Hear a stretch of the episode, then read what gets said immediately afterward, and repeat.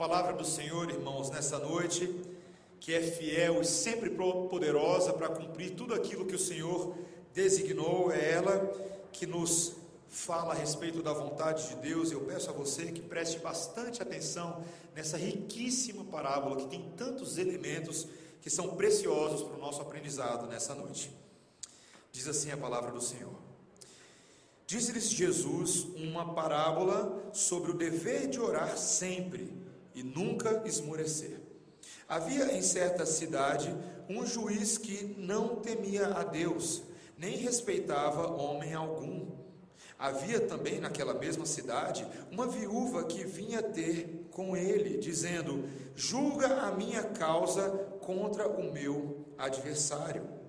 Ele, por algum tempo, não a quis atender, mas depois disse consigo: Bem que eu não temo a Deus, nem respeito a homem algum. Todavia, como esta viúva me importuna, julgarei a sua causa, para não suceder que por fim venha a molestar-me.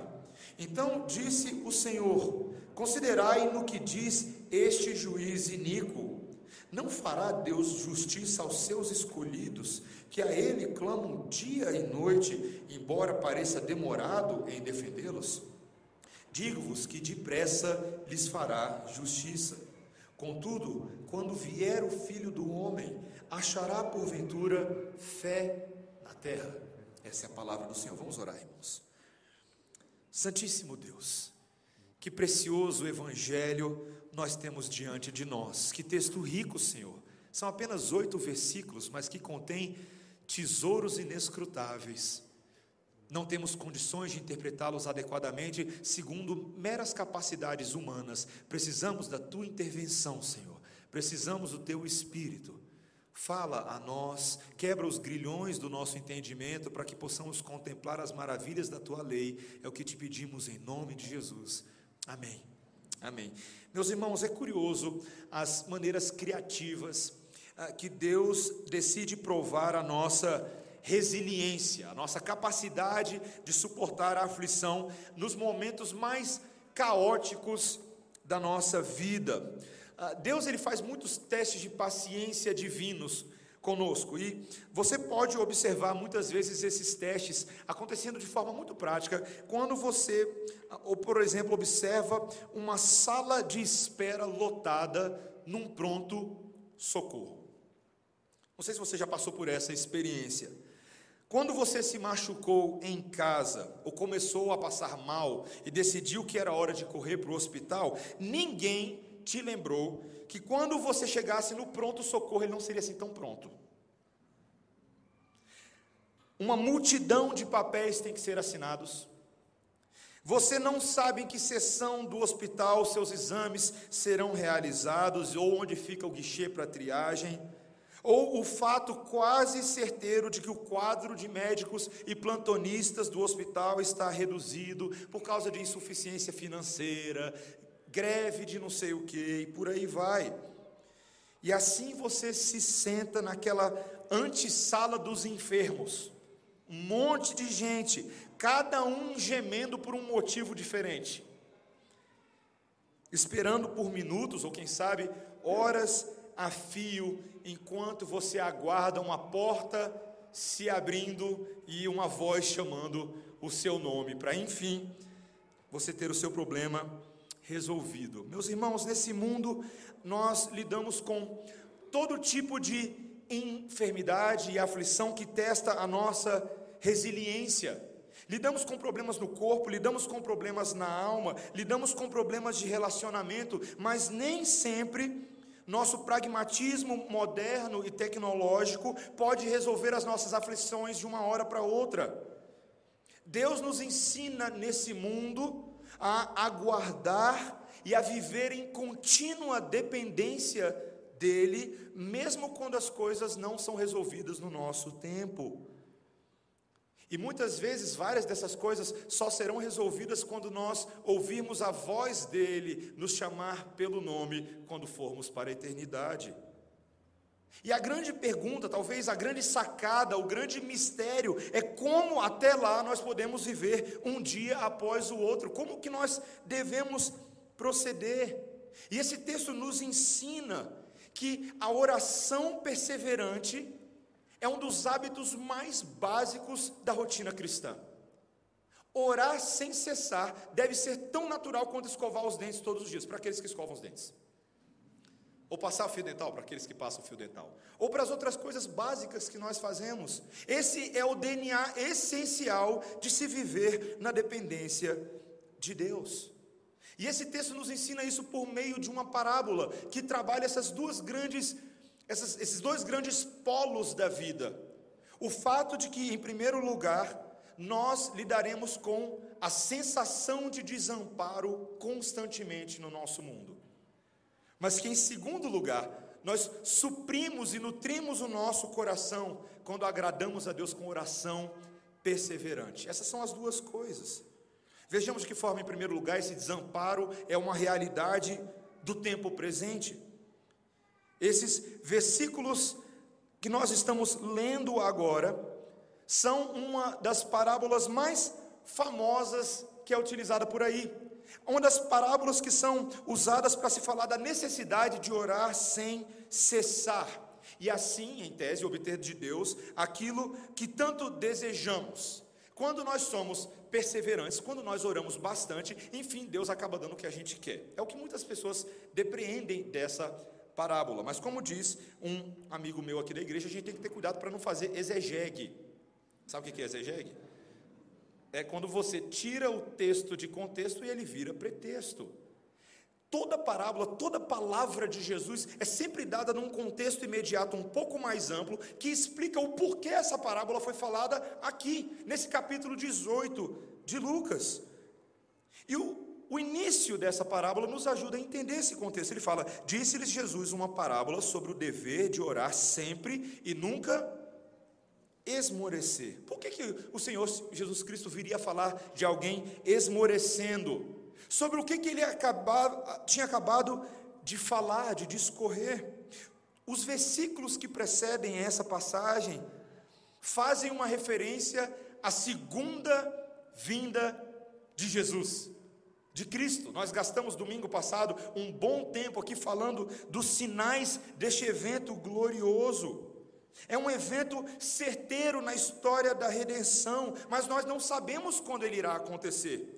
E isso pode nos parecer demorado. Alguns falsos alarmes serão soados, falsos profetas se levantarão, falsos cristos virão em nome de Deus. O sofrimento do povo nesse período vai se intensificar. E o Senhor Jesus Cristo está falando a um grupo de discípulos e também para as gerações futuras de discípulos, em quem os corações certamente seriam ah, tentados e inclinados a desanimar, a esmorecer, perder o foco da vinda de Jesus e sermos tomados pelas circunstâncias e aflições do tempo presente. Esse evento tão glorioso iria cair no esquecimento do coração de muitas pessoas, como eu e você sabemos disso muito bem. E essa parábola visa ilustrar o estado em que nós nos sentiríamos muitas vezes e também nos ensinar como sobreviver quando os dias de trevas vierem. E ele então começa a contar essa parábola e ele fala de alguns personagens, dois principais personagens. Primeiro é um juiz ele conta que havia aqui no versículo 2 uma cidade com um homem que era um juiz. Naquela época, as cortes comunitárias ah, dos, dos espaços dos judeus eram ocupadas por nobres, homens da elite urbana local, homens que tinham a proeminência ah, social, proeminência política, e eles eram eleitos para ocupar esses cargos de juiz. O juiz era basicamente alguém que lidaria com as questões do povo, um conselheiro. E este homem ocupava ali uma posição de honra entre os seus conterrâneos. Mas é justamente esse estado, esse status elevado que talvez lhe confere na cabeça dele o luxo de como o texto fala de não ser um homem que teme a Deus. É o que o texto nos diz no versículo 2. Ele não temia a Deus, nem respeitava homem algum. Ele estava por cima. Ele não se sentia no dever de adorar esse Deus dos judeus. E ele também não se sentia no dever de prestar contas a ninguém, porque ele se via como alguém superior. O problema, meus irmãos, de cara é que a postura desse homem, ela era incompatível com a própria posição de autoridade que ele possuía no meio do povo.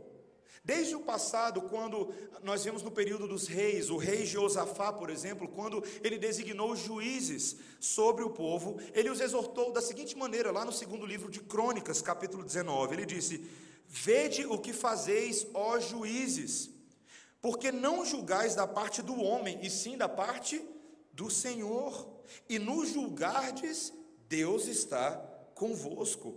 Agora, pois, seja o temor do Senhor convosco Tomai cuidado e fazei-o, porque não há no Senhor nosso Deus injustiça, nem parcialidade, nem ele aceita suborno.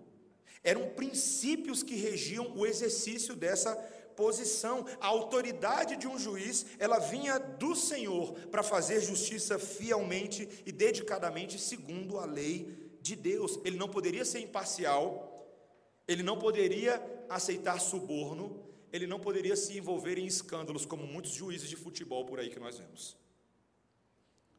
Mas não é o caso desse homem. O coração dele é corrupto, ele não se importa com a lei de Deus, muito menos com as pessoas a quem ele deveria prestar um serviço justo. Ele está ali pelo status e para talvez, quem sabe, agradar quem pagasse mais. Esse é o nosso primeiro personagem. Mas o texto também nos fala a respeito de uma viúva que veio ter com esse juiz.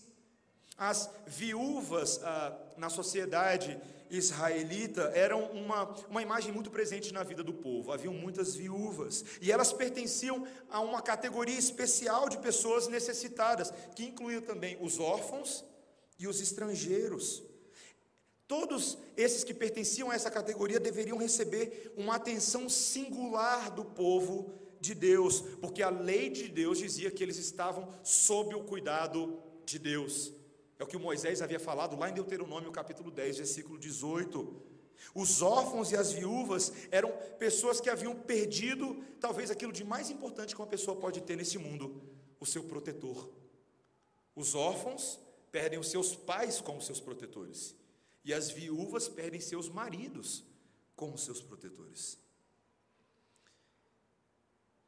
Um dos pensadores gregos, Filo, ele tenta registrar o significado emocional e afetivo disso na vida do povo, e ele diz: é algo difícil de ser colocado em palavras. Não existe verdadeiro refúgio e conforto para pessoas que se encontram neste estado de desolação.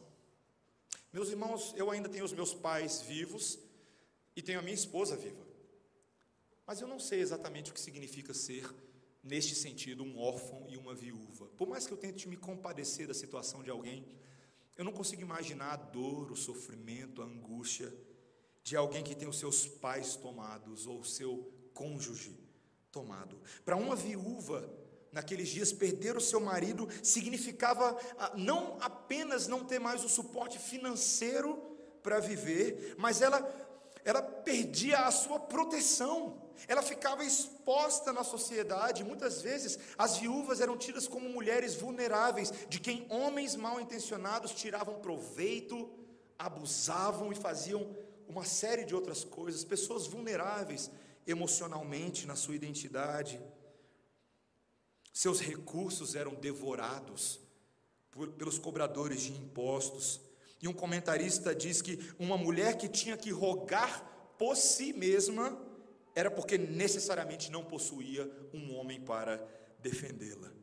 O Senhor Jesus Cristo não nos fala exatamente aqui qual foi o tipo de injustiça que essa mulher havia sofrido de seu adversário, essa é a causa que ela traz ao juiz, mas não seria difícil imaginar que ela precisava responder ou resolver alguma pendência relativa à própria morte do seu marido.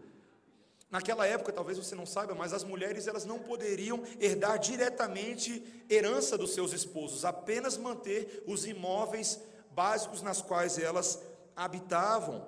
Ah, e muitas vezes ah, elas poderiam talvez receber uma, uma quantia de dinheiro chamada de ketub, que era pré-acordada nos arranjos pré-nupciais. Então, caso ela viesse a se divorciar, ela receberia esse montante financeiro para se sustentar enquanto estivesse sozinha, ou no caso da viuvez. Mas qualquer que fosse a injustiça, meus irmãos, essa mulher tinha que ir ali agora sozinha no mundo das cortes públicas dos israelitas, na qual esse juiz trabalhava. E meus irmãos, não eram lugares arrumadinhos, sabe, com ar condicionado, com senha, não existia isso. Era na gritaria, era que nem feira. O juiz está lá, todo mundo gritando, tentando ser a sua causa, ter a sua causa resolvida, e lá ia aquela mulher na direção de um homem que não queria atendê-la. A única, ela não tinha recursos para oferecer, ela não tinha dinheiro para subornar, o único recurso que ela tinha era a sua insistência. Ela ia lá todos os dias, sendo empurrada, destratada, mas ela ia. Meus irmãos, isso era o reflexo de algo que estava acontecendo na vida do povo de Israel. O texto de Isaías, que eu e você lemos hoje, o capítulo 1, versículos 18 a 31, mostra claramente que vários juízes, príncipes e líderes do povo estavam agindo assim há séculos. O direito das viúvas e dos órfãos não estavam sendo defendidos.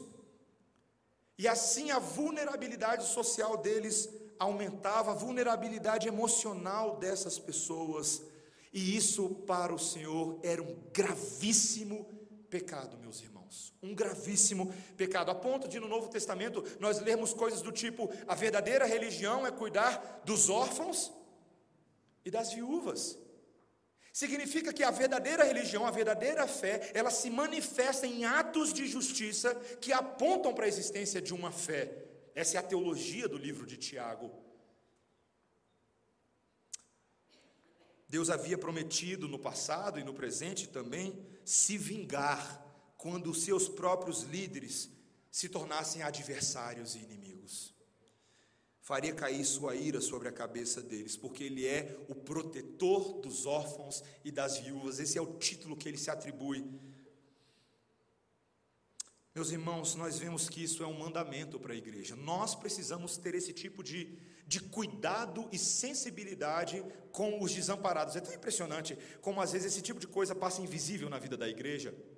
A gente trata a pessoa como se ela fosse mais uma, mas no Novo Testamento, quando nós vemos, por exemplo, no livro de Atos, capítulo 6, versículo 1, nós vemos que ali as viúvas dos gregos estavam sendo esquecidas na distribuição dos mantimentos diários. E os apóstolos, vendo aquela situação, falaram: pode parar tudo. Como é que é? Que história é essa? As viúvas não estão recebendo cuidado, escolher entre vós homens para que possam servi-las. E assim os diáconos foram estabelecidos. As verdadeiras viúvas e órfãos devem ser sempre amparados na vida da igreja. Eu digo verdadeiras porque, ah, no caso de uma viúva ainda ter filhos e netos ou parentes, esses filhos e netos também assumem, ou prioritariamente assumem a responsabilidade financeira do sustento da viúva. O mesmo acontece com órfãos. Quando eles têm parentes, tios, eles devem ser cuidados pelos familiares. Mas existem pessoas que são sozinhas. A igreja deve ser pronta a se tornar a família dessas viúvas, a família desses órfãos. Os homens e pastores da igreja se tornam como maridos para essas viúvas. Não em todos os sentidos, é claro, não se confunda. Mas quando eu digo no respeito ao cuidado, à provisão, à defesa da honra, os homens da igreja devem zelar pelas viúvas, sim, mandamento bíblico.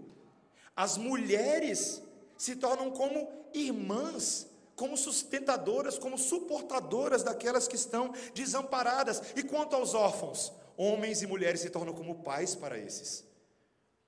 Isso é ser igreja na prática. Sustentá-los espiritualmente com conselhos, emocionalmente com amizade, financeiramente, eventualmente, com as suas necessidades materiais.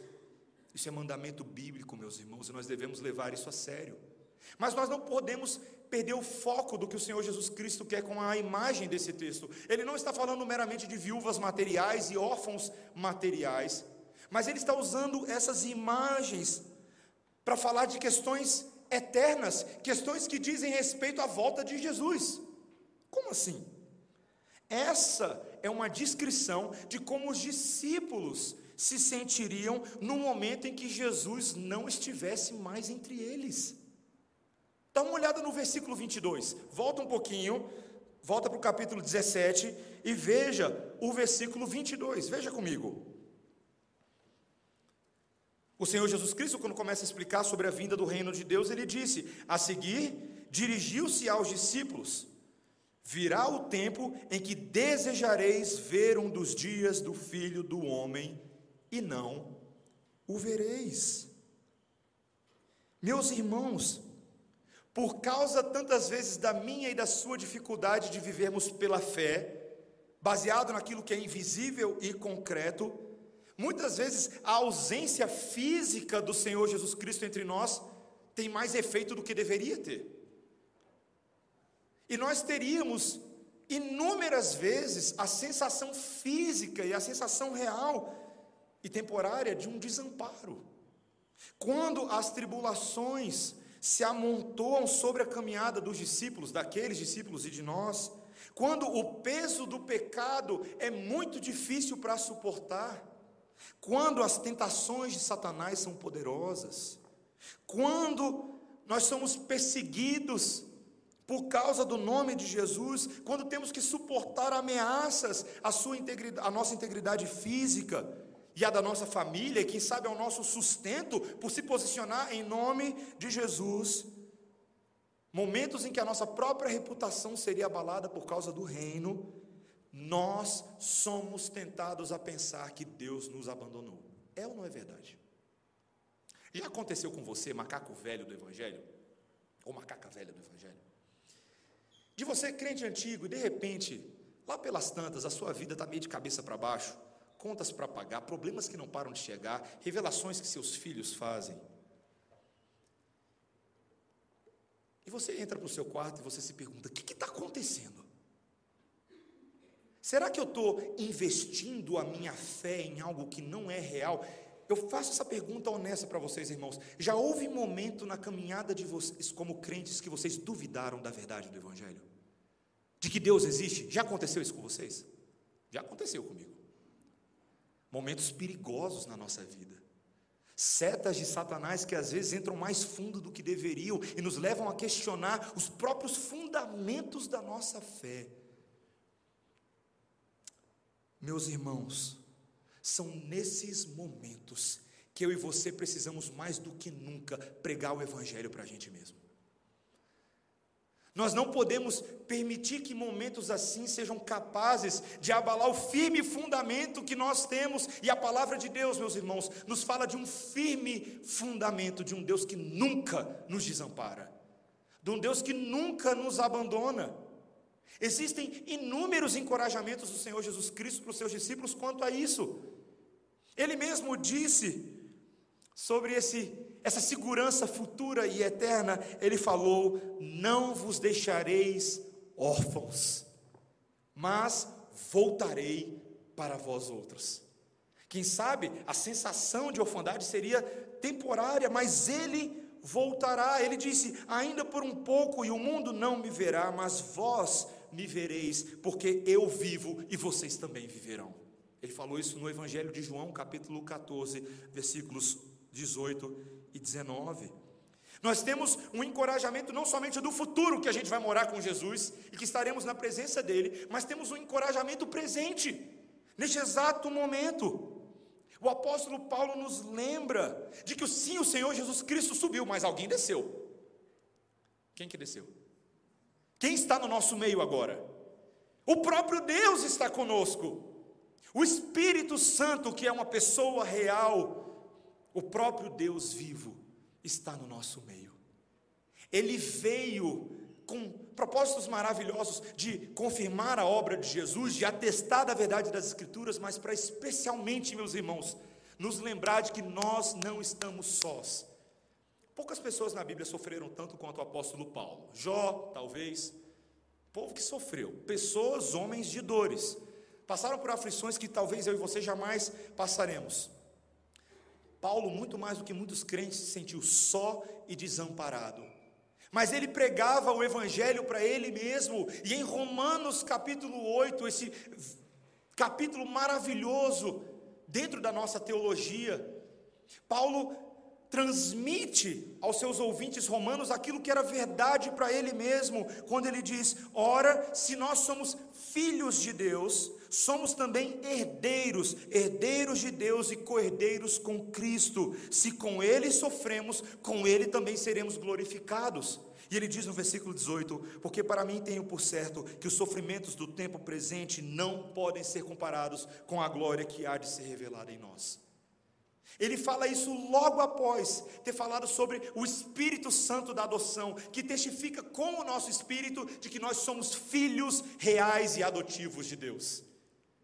Nós somos filhos de Deus. Nós não éramos filhos de Deus, mas agora nós somos. Nós, os que cremos no Senhor Jesus Cristo, somos da família de Deus. Temos o RG da família, o CPF da família e o Espírito Santo da família. Quantas vezes eu e você, todos os dias, por causa das, das aflições que tem um, um, potencial anestésico e cauterizador na nossa mente, nos esquecemos de que exatamente neste momento, o próprio Deus, Criador dos céus e da terra, se faz presente no nosso meio por meio do seu Espírito Santo. Você entende isso? Isso deveria trazer conforto para o seu coração. Isso deve trazer consolo para nós que nos sentimos órfãos e é assim que nós nos consolamos uns aos outros. Não é com don't worry, be happy apenas, tudo vai dar certo amanhã. Não, Deus está conosco, é assim que a gente se consola. Nós precisamos nos lembrar disso. E é por isso que essa teologia deve ser incorporada na nossa prática e na nossa disciplina espiritual. Em segundo e último lugar, Deus se agrada de uma vida de oração perseverante. A parábola ela tem uma mudança no meio dela. Algo acontece. O texto nos diz, a partir do versículo, a segunda metade do versículo 4, que o juiz mudou de ideia, mudou de disposição e decidiu ceder ao pedido dela. Ué, mas como é que ele vai ceder ao pedido dela? Ele não é um homem ímpio, ele não teme a Deus, ele não é uma pessoa que se importa, que não se importa com as pessoas. Mas por que que ele cedeu? Por causa da importunação. Aquela viúva estava lá todo dia, gente. Todo dia. E na cabeça dele, ele deve ter pensado: eu não aguento mais essa ladainha. Que, que negócio chato. Quer saber? Eu vou resolver logo a situação dela para ver se ela para de me encher as paciências. Não aguento mais. E o texto grego aqui, ele é muito interessante, porque nesse momento que ele diz, para que ela não venha mais a me molestar, ele está falando literalmente, para que ela não bata em mim. É isso que ele falou. Já imaginou você tomar um tapa de viúva no pé da orelha?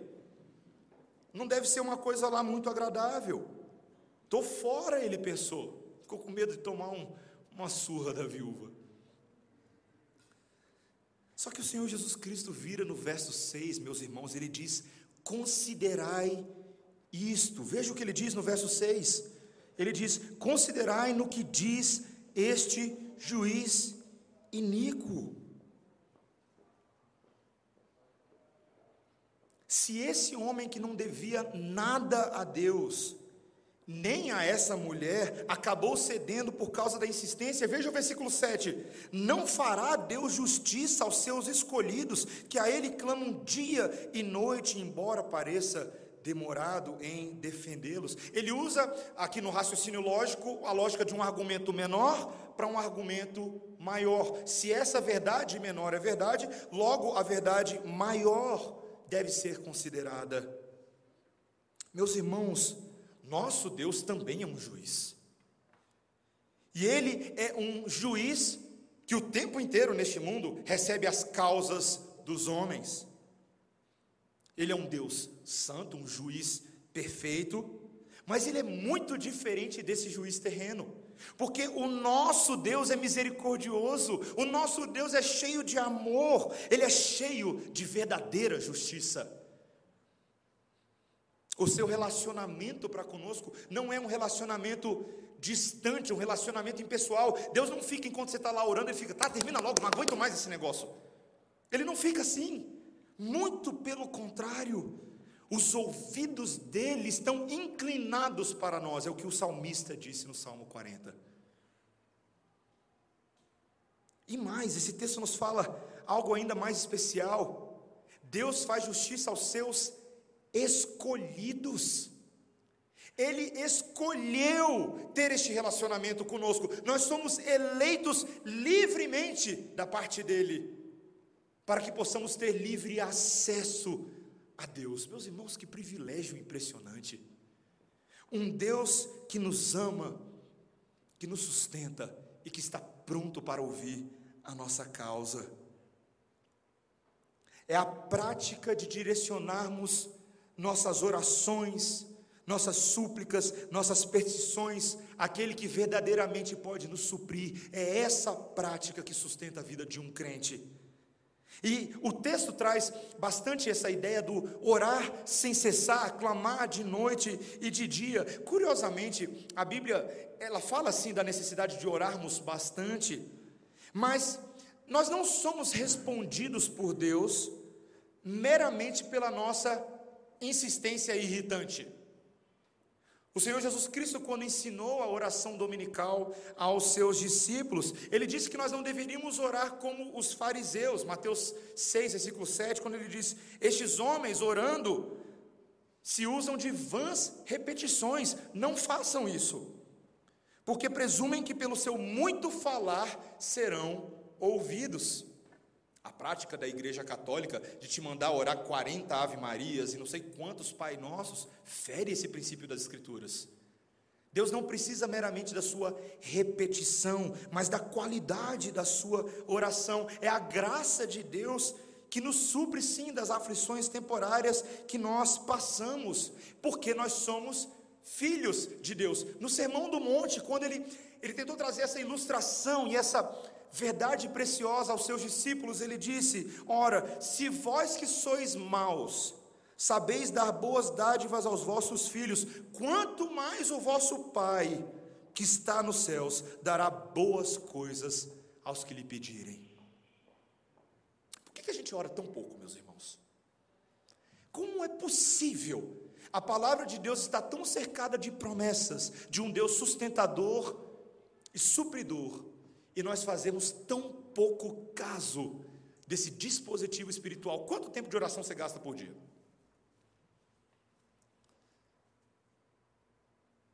Você não precisa responder, mas é para você pensar mesmo. É para pensar. Se orar, se apresentar as nossas vidas no altar, se falar com Deus, é o maior privilégio que uma pessoa nesse mundo pode ter. Por que a gente faz tão pouco? Por quê? Meus irmãos, Deus cuida de nós. A oração do Pai Nosso nos mostra que Ele cuida de questões materiais, questões do dia a dia, que Ele coloca o pão nosso de cada dia na nossa mesa, que Ele abre oportunidades de trabalho, que Ele nos dá o sustento para comprarmos roupas, fazermos viagens, equipamentos e itens que nos serão úteis na nossa subsistência e nas demandas diárias. Mas, meus irmãos, o ponto desse texto, mais uma vez, não é lidar meramente com as questões materiais e as questões do tempo presente, e sim com as questões eternas. E quando o assunto são questões eternas, parece que o tempo da resposta de Deus muda um pouco. E é disso que o Senhor Jesus Cristo está tratando. Veja, repetindo o versículo 7, veja comigo, ele fala: Não fará Deus justiça aos seus escolhidos, que a ele clamam dia e noite, embora pareça demorado em defendê-los. Muitas vezes, meus irmãos, a justiça de Deus, a justiça eterna, nos parece demorada. Mas o texto nos diz, logo no versículo 8, o que? Olha o que está aí: Digo-vos que depressa lhes fará justiça. Ué, como isso é possível? Será que o Senhor Jesus Cristo está entrando em contradição? Claro que não, meus irmãos. É tudo uma questão de ótica e referencial. Eu e você estamos vivendo aqui 80, 90, 100 anos de vida. Alguns vão chegar nos 110, quem sabe? E para a gente, no nosso mundo pragmático, queremos que as coisas sejam resolvidas muito rápidas. Os nossos processos são cada vez mais velozes, Antigamente você tinha internet de escada e você já achava ela a internet mais rápida do mundo. Vai se conectar a 14 kbps hoje em dia. Você vai bater na tela do seu computador. Nós não aguentamos esperar muito bem as coisas. Essa é a nossa ótica terrena. Agora, teletransporte-se para a ótica de Deus sobre o que Ele está fazendo na história da humanidade. Os tempos de Deus são outros. A verdadeira justiça que Ele haverá de conceder a cada um de nós não vem mediante pequenas orações, mas ao agir de Deus na história. Quando Deus age na história e nós temos a ótica de Deus, descansamos agora o nosso coração não numa justiça temporária, mas na verdadeira justiça que haveremos de herdar quando estivermos na presença de Deus. O verdadeiro alívio das nossas dores, a verdadeira remoção do fardo que eu e você agora carregamos. Quando nós consideramos, meus irmãos, a ótica de Deus dos tempos, vai ser bem depressa. Porque para para pensar, eu e você neste momento já estamos mais perto da segunda vinda de Jesus do que aqueles que primeiro creram, não é verdade? Mais ou menos dois mil anos, daquela primeira igreja do Novo Testamento. O Senhor Jesus Cristo está às portas. Eu não sei se vai ser amanhã, eu não sei se vai ser depois de amanhã, se vai ser daqui a uma semana, mas a palavra de Deus nos diz que esse dia se aproxima que esse dia está se aproximando, e quanto mais se aproxima esse dia, maior é a necessidade de vigilância, maior é a necessidade de prontidão, maior é a necessidade de que a sua trouxinha esteja pronta. Meus irmãos, o nosso Deus está voltando para nos buscar, e esta é a oração que o Senhor Jesus Cristo está nos ensinando. A oração persistente e perseverante, sem cessar deste texto, não é a oração meramente para obter coisas para amanhã, é a oração que aguarda e descansa a volta do Messias. Essa é a oração. É a oração que nos sustenta todos os dias, todos os dias, para que nós tenhamos foco. Meus irmãos, tantas vezes nós nos sentimos abandonados nesse mundo. Eu lembro uma vez quando minha mãe estava sentada logo ali, fazendo compras na Riachuelo do Parque Shopping. Eu era menininho. Riachuelo não, Mesbla. Mesbla. Lembra da Mesbla? Mesbla. Mesbla do Parque Shopping. Fazendo compras, estávamos eu e meu irmão, e ela falou para mim ali: Olha, eu vou ali só ver um negócio rapidinho. Ah, às vezes eu acho que os pais acham que as crianças têm uma cabeça capaz de processar esse rapidinho. Não, ele está logo ali atrás daquela vitrine. Não, passaram cinco minutos e eu já estava desesperado, meus irmãos. Chorando, esgoelando, e daqui a pouco lá vem Dona Ranúzia, porque eu consegui convencer a moça do balcão a falar no, no falante lá, a mãe do menino que está gritando desesperadamente. E o que, que os nossos pais, tantas vezes, fazem para nos consolar. É o que eu faço com a minha filha Melissa. Quando ela agora começou a chorar quando a mamãe desaparece de vista ou quando o papai ela começa a chorar. O que, que a gente faz? A gente aparece e fala: "Eu estou aqui. Eu estou aqui". Não é o que a gente faz? Papai está aqui. Meus irmãos, o Senhor Jesus Cristo está aqui. Ele está invisível aos nossos olhos, ele está à destra do Pai, mas as palavras de vida que ele nos deixou nos lembram que ele está para voltar, ele está aqui. Ele olha na minha face, na sua face hoje, dentro dos nossos olhos, ele fala: Não se desespere, eu estou aqui, eu estou para voltar. Nesse mundo tereis aflições, mas tem de bom ânimo, eu venci o mundo. Aquele que subiu retornará para cuidar de nós. Meus irmãos, esse é o ensino da resiliência do Senhor. Neste momento agora, nós nos sentimos como se estivéssemos numa sala de espera, tem um monte de gente gemendo ao nosso lado, e bota a gente gemendo nisso. Mas a porta do médico já vai se abrir, de lá de dentro virá uma voz chamando você pelo seu nome, e você estará na presença dele. Aguenta mais um pouquinho. Seja firme, não esmoreça, seja santo como Ele é santo, esforce-se todos os dias, não desanime, seja como Ele, o caminho é estreito, mas a porta dele é maravilhosa. Nós estamos quase lá, quase lá. Que o Senhor nos ajude, meus irmãos, a termos essa perspectiva eterna, amém? Que possamos ser assim. Vamos orar.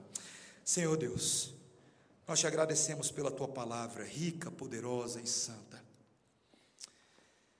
Essa palavra que nos lembra que o Senhor está aqui, que o teu espírito é confirmação da tua presença no nosso meio, de que aquele que subiu está agora reinando nas alturas, retornará em glória, com os seus anjos, com a sua comitiva dos santos, com o soar da trombeta, Senhor, nós nos encontraremos novamente. Senhor, e até aquele dia, ensina a tua igreja a ser uma igreja de oração que sejamos conhecidos como homens e mulheres de oração perseverante, que quando o Senhor Jesus Cristo retornar, Ele possa encontrar sim fé na terra, que não nos encontre dormindo, zanzando por aí, como se estivéssemos vivendo despreocupadamente, mas prontos, de braços abertos para receber o Messias. Senhor, seja essa a nossa postura. Dá a nós, Senhor, que a oração seja um dos traços, uma das características mais fundamentais da vida do povo de Deus. Que sejamos obedientes, zelosos, diligentes e prontos a nos submeter em oração a Ti, para sermos sempre encorajados na esperança do Messias. No nome de Jesus nós oramos. Amém. Vamos ficar de pé, irmãos. Vamos cantar o belo.